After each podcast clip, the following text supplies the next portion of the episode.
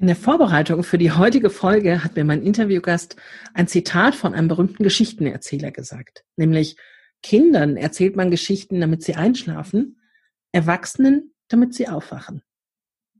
Und das ist genau das, was sie tut.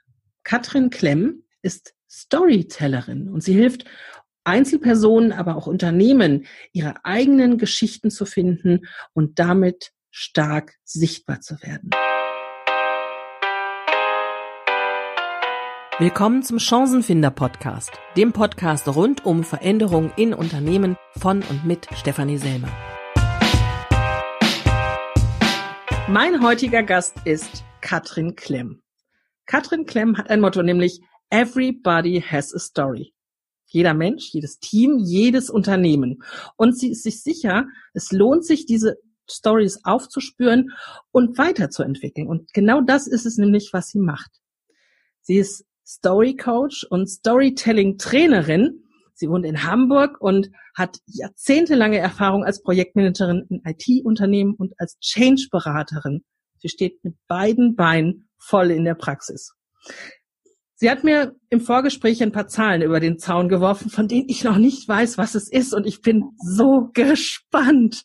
Also drei Bücher hat sie geschrieben. Da weiß ich, was die Zahl bedeutet. Aber was die entscheidenden Zahlen ihres Lebens bedeuten, nämlich 89, 20 und 11, das weiß ich nicht. Und ich hoffe, dass sie uns das heute erzählt.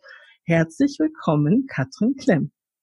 Herzlich willkommen, Stefanie. Ich freue mich sehr über deine Einladung und auch die Möglichkeit für mich mal hinzuschauen, was sind eigentlich so entscheidende Zahlen, entscheidende Punkte in meinem Leben gewesen, die wirklich große Veränderungen dargestellt haben. Ah, und das waren halt die 89, die 20 und die 11. Möchtest du uns noch ein bisschen auf die Folter spannen oder wolltest du uns das gleich erzählen? Och, ich denke, ich kann ja mal mit der 89 anfangen. Gerne. Diese 89 hat natürlich eine Backstory, so wie man das in Filmen so schön nennt. Man kommt ins Kino und wir ahnen in den ersten Einstellungen, da ist noch eine Geschichte dahinter. Okay. Also vor der 89 äh, kam ein Aufwachsen in Dresden, im Tal der Ahnungslosen. Und Tal der Ahnungslosen ist wirklich so, du musst dir vorstellen, keine Medien, kein Fernsehen, kein Radio, kein, ja, das heißt, ich studierte damals 89 in Leipzig. Ich habe äh, Buchhandel studiert. Oh.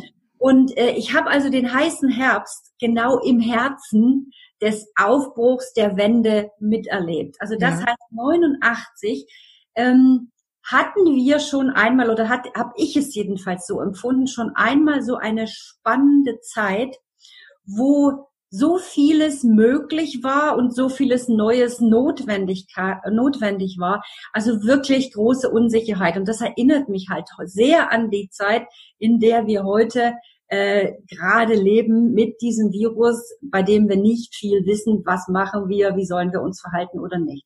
Mhm. Also das heißt, das war so die aktuelle Sache.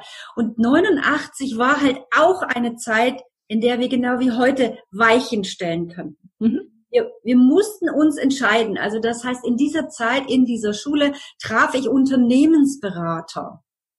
Hatte ich bis dato noch nie was davon gehört, dass es die überhaupt gibt. Also das heißt, wir kannten Wirtschaft, Plan Wirtschaft. Ja. Und diese Unternehmensberater waren halt angetreten und den Buchhändlern im Osten zu zeigen, wie Buchhandel im Westen funktioniert. Mhm. Ähm, nun gut. Das heißt, das war die eine, die wirtschaftliche Seite und die andere Seite, es war eine komplett kulturelle Änderung, also in unseren eigenen Bedürfnissen, in der Art, wie wir zusammenlebten.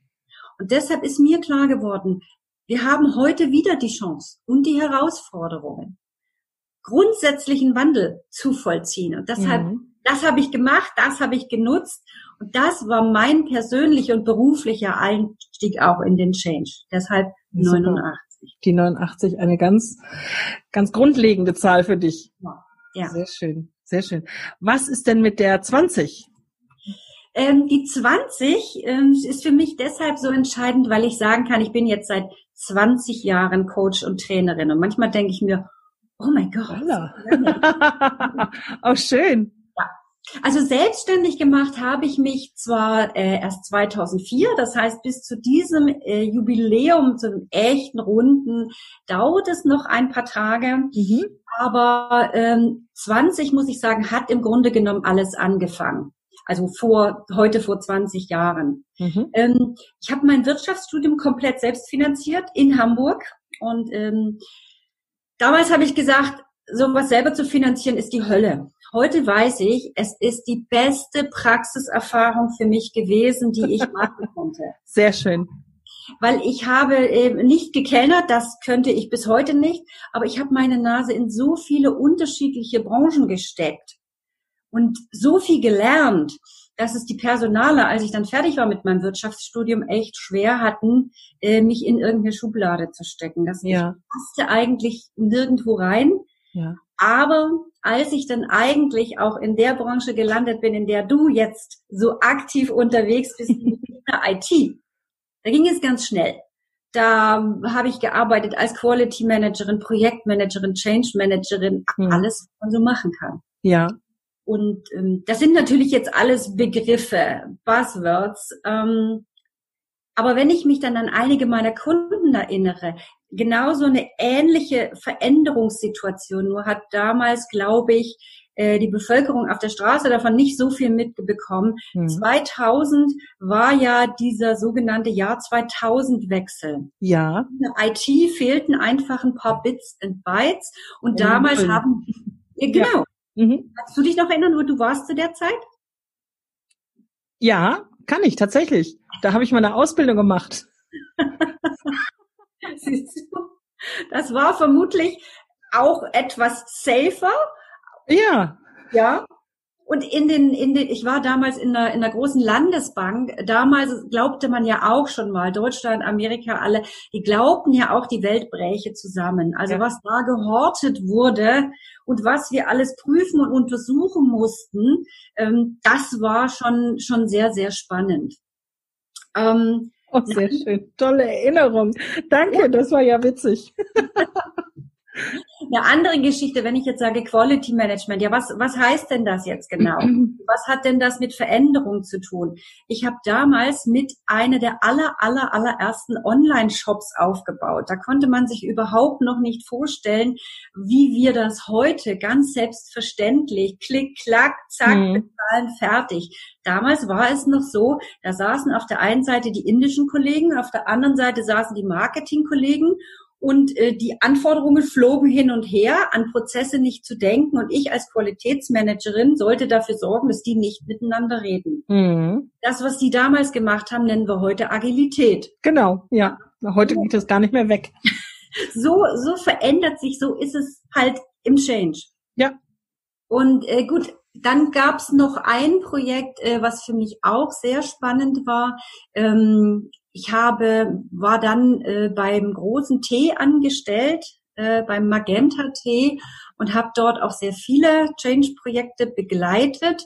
Und das sehr spannendste, das spannendste Projekt war für mich, ähm, als wir, ähm, als es so losging, dass mehr und mehr Menschen abgebaut werden mussten und äh, die T-Systems sich auf neue Geschäftsfelder einstellen musste und so weiter. Damals gab es die Change-Projekte im Jahrestakt das damalige hieß Focus und Execution. Uh. Griff dieser Wörter ist mir erst hinterher klar geworden. Oh. Ja, immer tolle Begriffe ausgedacht, aber was das mit der Exekution da so auf sich hatte, habe ich halt erfahren an einem Tag, als ich in meiner Funktion als Projektmanagerin zu meinem Chef kam und gesagt habe, so und so wird das nächste Meeting gestaltet und er nur sagte, äh, Frau Klemm, ich muss noch mal kurz was mit Ihnen besprechen. Oh je. Und das ist so der Moment meiner Heldenstory gewesen. Wir kennen sie. Du hast es so toll in den anderen Folgen schon geschildert, wie das ist mit der Heldenreise. Das war so der Moment, wo der Ruf da war. In ja. dem Moment wusste ich, ich mache mich selbstständig. Ja, super. Und das ist halt 20 Jahre her. Toll. Hier habe ich es dann halt wirklich, wirklich gemacht. Ja, also das war mein großes Veränderungsprojekt in diesen Zeiten. Das waren meine 20. Die 20 kannst du ja dann noch ein bisschen länger behalten. Wenn du sagst, wirklich selbstständig gemacht hast du dich 2004, dann kannst du jetzt noch ein paar Jahre die 20 behalten, musst du noch nicht umdenken. okay, ja, dann lass uns doch aber auch gleich noch zu der letzten Zahl kommen. Was ist denn die elf? Wofür steht die elf? Also die elf, das ist ein bisschen Magie. Die elf, die steht für mich für das Jahr 2011. Mhm. Und ähm, wenn du dich selbstständig machst als äh, Coach oder Trainerin, hast du immer die Chance, ähm, ganz viele spannende Ausbildungen zu machen. Und ich habe sehr viele davon gemacht, weil ähm, ich kam ja nun aus einer sehr Null- oder Eins-Branche und ich wollte einfach mehr darüber verstehen, wie Menschen ticken, wie sie handeln, ähm, auch was sie gerade in Bezug auf Change dazu veranlassen kann, eben nichts zu tun. Ja, viele mhm, Change ja. müssen immer versuchen, Leute in Bewegung zu äh, bringen. Und es gab einfach viele gute Gründe, äh, nichts zu tun. Und das ist ja heute noch so. Und ich wollte gerne wissen, wie Menschen ticken. Mhm. Und habe auch ähm, im Rahmen meiner Hypnotherapie-Ausbildung okay ähm, war ich, und ich weiß es noch wie heute, ich bin da mit einem kleinen Bummelbähnchen in, nach Süddeutschland, nämlich nach Rottweil gefahren. Ich mhm. hatte bis dato noch nie davon gehört. Ähm, und traf da viele Kolleginnen und Kollegen, Therapeuten, Coaches und sonstiges. Und diese Konferenz hieß, was Filmemacher von Hypnotherapeuten lernen können. Okay. Und andersrum. Mhm. Ich sage immer wieder, das war für mich so ein Stück weit äh, der Dornröschenkuss. Ja. Da kamen plötzlich all das, was ich in meiner Kindheit, in meiner Jugend immer machen wollte. Ich war ein Filmfreak, ich war absoluter Büchernah. Die Geschichten ums Geschichten erzählen, die kamen plötzlich wieder hoch. Ach, schön. Und vor neun Jahren habe ich verstanden, das ist genau das, was ich schon immer machen wollte. Ich bin spannende Umwege gelaufen. Ich habe super spannende Praxiserfahrungen gemacht. Und das ist es jetzt, worauf ich den Fokus wirklich scharf stellen will, um zu sagen, damit möchte ich jetzt arbeiten. Und deshalb seit 2011 äh, habe ich gesagt, gut, Jetzt konzentriere ich mich wirklich darauf, wie ich nicht nur zum einen Menschen beibringen kann, mit Storyteller halt besser zu vermarkten, besser zu verkaufen, ähm, besser Konflikte zu lösen, bessere Change-Teams aufzubauen, ja. sondern eben auch zu schauen, wie kannst du eigentlich deine eigene persönliche Geschichte was bringst du alles mit, was es sich zu entdecken lohnt, was ja, wow. du verstehen kannst. Manchmal muss man sich auch mal etwas verzeihen in seiner Geschichte. Manche mhm. kommen über einige Sachen nie hinweg. Und in dem Moment, wo sie vieles loslassen, verändert sich ihr Leben gravierend. Und natürlich mhm. dann zu sagen, wo will ich hin? Und ich glaube, das ist da hinten die, das ist das, was ich jetzt mache. Äh, Design Your Life Story. Wie will ich wirklich leben? Was ist meins? Wo geht's hin? Mhm. Okay.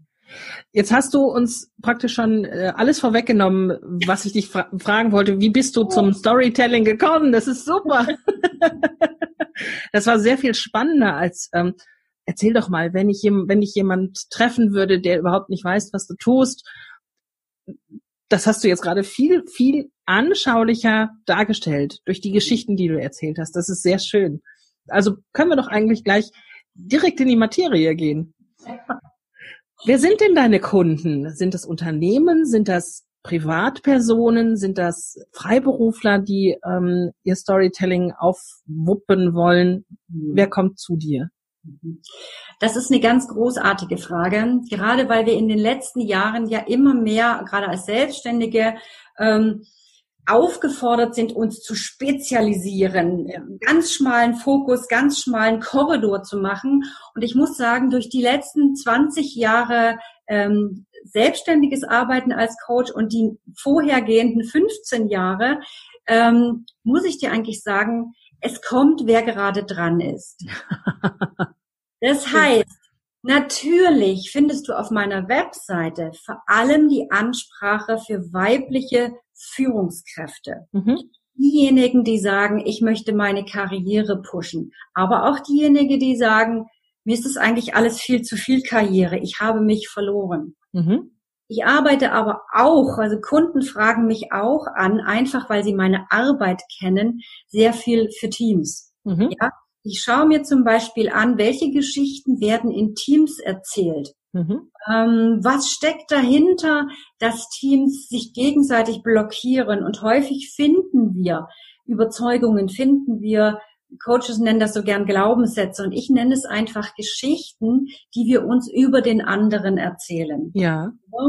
Ich arbeite auch noch für ein paar Kunden, äh, ganze Unternehmen, ähm, für die es halt heute darum geht, sich auf die Anforderungen der neuen Zeit einzustellen.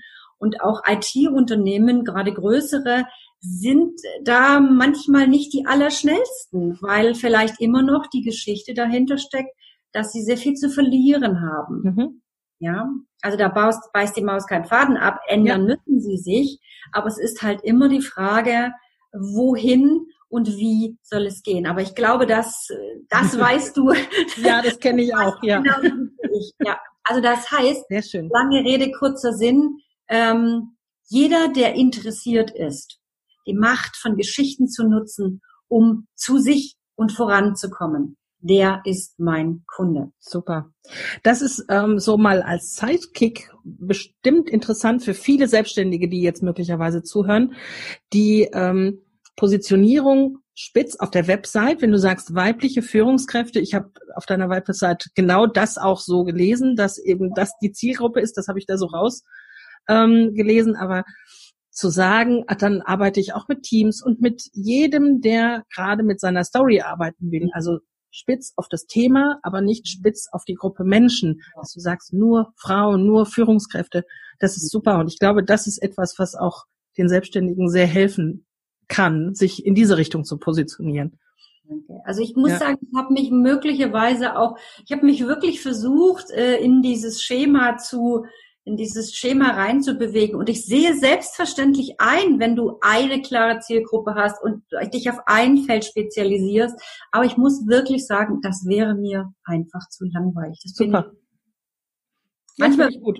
Finde ich wirklich gut. Sehr mich gut. fragen auf frühere äh, Kunden, Männer, die bei mir im Einzelcoaching sind, äh, da stehen jetzt nur noch Frauen drauf, darf ich denn nur noch kommen? Ich sage selbstverständlich. ich kenne deine Branche, ähm, und ich habe einfach sehr viele Erfahrungen gesammelt durch die echten, durch die lebendigen Geschichten, die ich halt hier höre im Coaching. Ja, ja, sehr schön. Lass uns aber jetzt für diese Podcast-Folge die Zielgruppe tatsächlich ein bisschen einschränken. Mhm. Denn es geht ja um Changemaker, um Menschen, die Veränderungen in Unternehmen begleiten mhm. oder gar anstoßen. Ja. Wie finde ich denn eine Change Story? Denn das ist ja das, wo viele nachsuchen, das, das Gold im Change-Prozess. Eine Story, die alle Leute mit sich reißt und durch diesen Prozess hindurchträgt. Wie muss ein Changemaker vorgehen, um eine solche Story zu finden? Also ich würde sagen, der Changemaker sollte seine Hausaufgaben gemacht haben. Er sollte sich ausführlich damit auseinandergesetzt werden, Du hast, glaube ich, in einer deiner Podcast-Folgen auch Simon Sinek erwähnt. Ja. Warum brauche ich diesen Change? Ja. Und es gibt ja, jetzt spricht so die Coach, auch einen großen Unterschied zwischen dem Why, wenn, wenn ich es einmal in, ins Deutsche mit Warum übersetze und einmal mit Wozu. Ja. Ja. Wozu, stelle ich mir die Frage, möchte ich mein Unternehmen bewegen? Wo soll es hingehen? Ja. Die zweite Frage, wie soll es sein? Ja. dritte Frage natürlich, wie wollen wir es machen? Mhm. Und natürlich brauche ich eine klare Vorstellung. Ähm, ich muss, also ich muss mir selbst als Changemaker, ich muss mir vorstellen können, wie es gehen, wie es aussehen soll. Und das ist für heutzutage für viele Changemaker gar nicht so einfach, ähm, weil die Zeit sich so rasant verändert. Ja. ja. Was weiß ich, wie gesagt, äh, 1988 konnte sich niemand vorstellen, dass sich irgendwann mal die Grenze öffnet. Ja. Es ja. konnte sich äh, Anfang der 2000er noch niemand vorstellen, dass wir 2020 völlig selbstverständlich in Online-Shops uns selbst bedienen. Hier. Ja. Ja. Ach, ja. Das gab es vor einigen Jahren noch überhaupt gar nicht. Internet, mobiles Internet, ähm, wenn ich das mal so einwerfen darf, als ich meinem Sohn erzählte, dass wir mit dem Handy ins Internet gegangen sind und aufpassen mussten, weil es minutengenau abgerechnet wurde. Der hat mich angeguckt, als würde ich vom Mond kommen. Also deine Frage, was, woran muss ein Changemaker wirklich denken? Es hilft, sich in Umgebungen zu äh, begeben, in der ich, ähm, in der ich wirklich kreativ denken kann, in der ich mir auch keine verrückten Dinge verbiete, mhm. in der ich mir erst einmal erlaube, mir die wildesten Dinge vorzustellen, weil möglicherweise sind sie in vier Wochen schon Realität. Mhm. Also ja. diese innere Erlaubnis, auch mal herumzuspinnen. Mhm. Was machst du, wenn du so eine Umgebung haben möchtest, wenn du kreativ sein möchtest? Gehst du oh. dann irgendwo hin? Setzt du dich in ein Café? Suchst du dir bestimmte Leute, mit denen du zusammen sein möchtest? Das ist jetzt sehr persönlich, aber ich erzähle das jetzt einfach mal. Äh, ich gehe duschen. Hervorragend. Ja, genau. Ich glaube, das Hirn einfach laufen zu lassen, ohne wirklich an die Sache zu denken, ist gut. Ja. Ich bügel dann. Das ist auch, das ist auch eine gute Idee. Und ich sagen, aufgrund äh, meiner leichten Abhängigkeit äh, von, von Filmen, Serien und Ähnlichen, ähm, ich gucke mir dann auch an, wenn es irgendwie in Richtung äh, Zukunft geht, mhm. äh, wo sind Muster drin, ja? Also Matrix und sowas fand ich halt super spannend, ja. Ja. Aber was mich noch mehr interessiert und ich glaube, das ist die zweite, ähm, die zweite super der zweite super wichtige Punkt äh, für die Changemaker. Sie müssen sich unbedingt, und ich sage selten, du musst, aber hier sage ich einfach, du musst, du musst dir angucken, welche Menschen du in deinem Unternehmen hast. Oh ja. Welche Menschen es wirklich sind, die du mit auf die Reise nehmen willst. Ja. Und ja. Ähm, wenn du mir erlaubst, ein bisschen auszuholen, so in Richtung Drehbuch schreiben oder sonstiges. Oh, sehr gern, bitte. Äh, wenn, du dir, wenn, du dir, anguckst, ähm, in jedem Film gibt es ja eine, eine physische Handlung, also das, was der Held wirklich erlebt, und es gibt eine emotionale Handlung. Ähm, mein letzter äh, Netflix-Film war gerade Selfmade, die Geschichte von C.G. Walker. Okay. Was ist die, die physische Handlung, die wir sehen, die wir erleben, äh, die die Story auch vorantreibt? Ähm, Mrs. Walker, eine schwarze ähm, Wäscherin, die zur ersten, und das ist eine wahre Geschichte, äh, die zur ersten Selfmade-Millionärin in Amerika wird. Das okay. ist die Behandlung. Wir begleiten sie ganz, und ich habe neulich mein Patenkind, das einen Filmkurs macht, gerade erzählt, an diesem Ding kannst du dir die Heldenstory so schön abgucken. Also das okay. auch ein Tipp an alle. Wer mal eine Heldenstory oder eine Heldinnenstory Schritt für Schritt aufgebaut sehen möchte, guckt euch mal Selfmade von äh, die Geschichte der C.J. Walker an. Das werde ich auch mit in die Show Notes schreiben. Das könnt ihr dann nochmal nachlesen.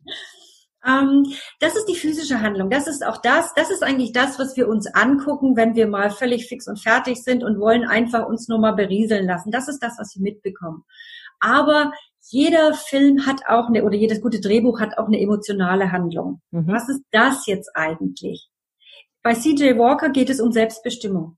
Es geht um Freiheit, es geht um die Möglichkeit als schwarze Frau, äh, die Zeit, wo sie jemandem gehörte, ist vorbei, aber auch als schwarze Frau, die sehr arm und die die innere Überzeugung hatte, ähm, ich kann ja nichts tun. Mhm. Wie diese Frau in die Selbstbestimmung kommt und auch wie sie dann lernt, mit Menschen umzugehen, die damit gar nicht umgehen können. Oh, schön. Ja.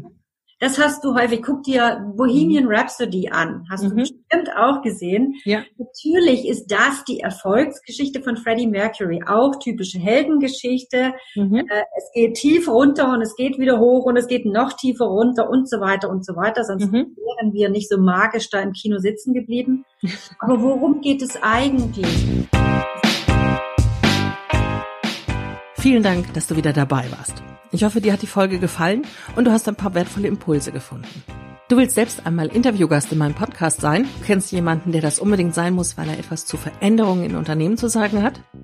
Oder du hast einfach eine Frage, Input oder Feedback? Dann schreib mir am besten eine E-Mail an podcast.stephanieselmer.com. Vielen Dank schon jetzt und bis bald.